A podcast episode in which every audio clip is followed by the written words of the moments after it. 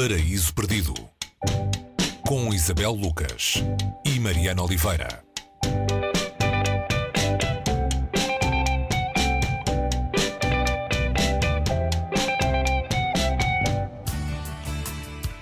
No Paraíso Perdido de hoje encontramos o Buda dos Subúrbios. O autor é Anif Qureshi, escritor eh, britânico, apesar de o nome nos lembrar da sua ascendência paquistanesa. O Buda dos Subúrbios foi o livro de estreia deste escritor em 1990 um, e fala-nos de um adolescente nos subúrbios de Londres em, em plena década de 70. Este jovem é Karim e o que é que a vida vai fazer com Karim? Isabel, onde é que nos leva esta, esta jornada identitária, de alguma maneira, pelos subúrbios uh, da grande cidade? Olá, Mariana. É uma viagem tão divertida quanto perturbante e de uma Londres, como tu disseste, dos anos 70, a década de 70, uma década de excessos uh, que o escritor Anif Quraishi viveu de uma maneira excessiva e que pôs a sua personagem Karim Amir a viver de um modo muito parecido. Eu gostava de ler a primeira frase do livro, que é uma frase que vai de alguma maneira apresentar-nos a problemática que ele vai tratar a seguir. O meu nome é Karim Amir e sou inglês de nascimento e criação, ou quase.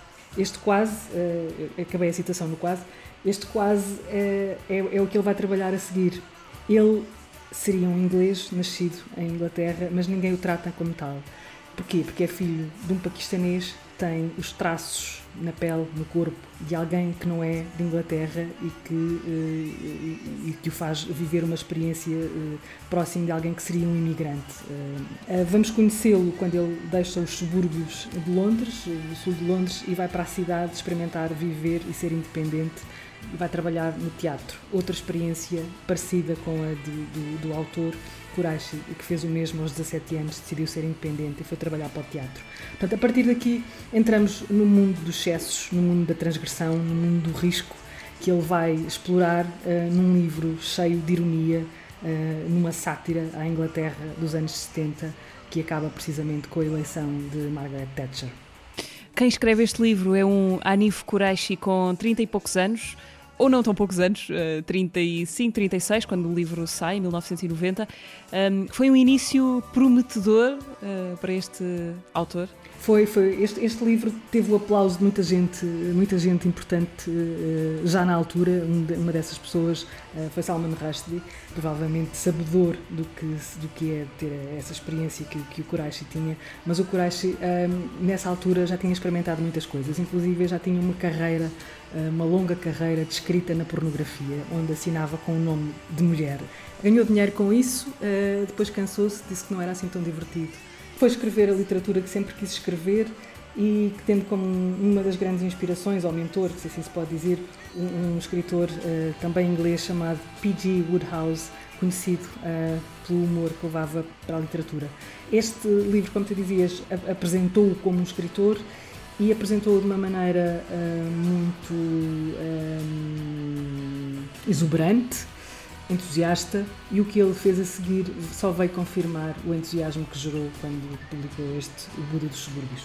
Vale a pena dizer que estivemos com David Bowie aqui a tocar em fundo, porque David Bowie fez a banda sonora para uma série em quatro partes da BBC, baseada neste livro. A série saiu em 1993. A faixa tem exatamente o nome do livro, The Bud of Suburbia. Voltando ao livro, isto serve-nos se calhar para dizer que esta escrita tem muito de cinematográfico?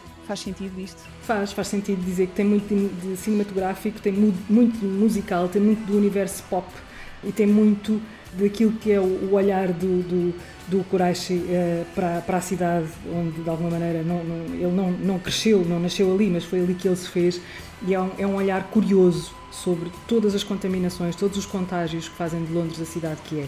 Pode-se dizer, e diz-se muitas vezes, que este livro tem uma banda sonora lá dentro, e o Quraishi uh, chegava a dizer, e através deste livro, sobretudo, que uh, a música que, que associa à, à, cidade de, Londres não é propriamente um, uma, uma, melodia, uh, mas é, é, o som dos tambores em Hyde Park, por exemplo, mas também pode ser uma melodia dos Doors. Uh, é muita coisa, muita coisa junta. E são, e são pessoas de muitas cores a caminhar pelas ruas e que o faz escrever bastante sobre a questão da raça, da imigração, do que é ser tratado como um estranho e sentir na pele essa estranheza. Há aqui um episódio curioso eh, em que uh, Karim Amir, o protagonista do, do Buda dos Subúrbios, vai ao dentista e houve uma conversa entre a funcionária do, do consultório e o médico a perguntarem se ele entenderá inglês. Portanto, não lhes passa sequer pela cabeça que ele possa ser britânico e ocorre-lhes que ele nem sequer saiba falar inglês, sendo que isto tudo é escrito com aquilo que eu, que eu dizia há pouco, uma extrema ironia, um sentido de humor muito apurado.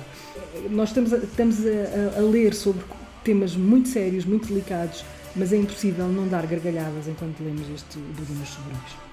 O Buda dos Subúrbios de Anif Kureishi encontram-no publicado em português uh, na Relógio d'Água com tradução de José Vieira de Lima. É a nossa sugestão para irem à descoberta deste Buda dos Subúrbios. Até para a semana.